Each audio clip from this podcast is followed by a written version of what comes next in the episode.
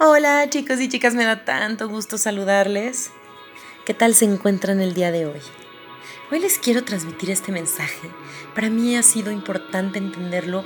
Es corto, pero muy, muy profundo. Quiero decirles y recordarles que no hay nada que brinde más paz que la reconciliación con la vida. Y para ello debemos empezar por quienes nos la dieron, nuestros padres.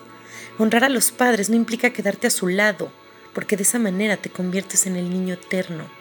Honrar a los padres significa dar el siguiente paso y apostar por tus sueños, porque todos tus ancestros pagaron el precio para que tú cumplieras con los tuyos aquí.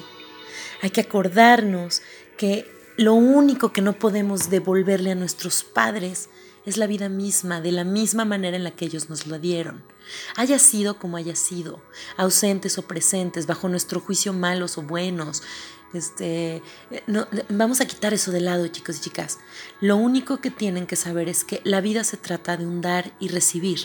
Y yo recibo la vida de mis padres, pero no puedo devolvérselas. ¿Qué les doy para pagar esto que es invaluable? Es lo más grandioso. ¿Qué creen ustedes que tienen que dar?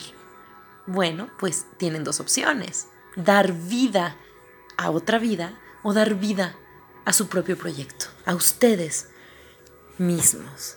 Entonces, ¿cómo doy vida a un proyecto mío? Bueno, pues a través de mis éxitos, de mis triunfos, de mi alegría, de cómo vivo mi vida, de mis negocios, de mi trabajo, de lo que hago con mi tiempo, porque no hay mayor dicha para un padre y no hay mayor honra de la devolución de la vida que hacer con mi vida lo mejor que puedo con ella, honrarla de esa manera. Esa es la manera en la que puedo devolver a mis padres lo que me dieron, que es invaluable.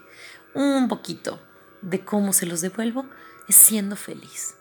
Y bueno, dando vida, nueva vida también, los que tienen la fortuna de ser padres felices, ya están dando vida, pero qué calidad de vida. Y acuérdense, la suya es lo más importante. Yo desde aquí les mando un beso y un abrazo y estamos en contacto. Hasta la próxima.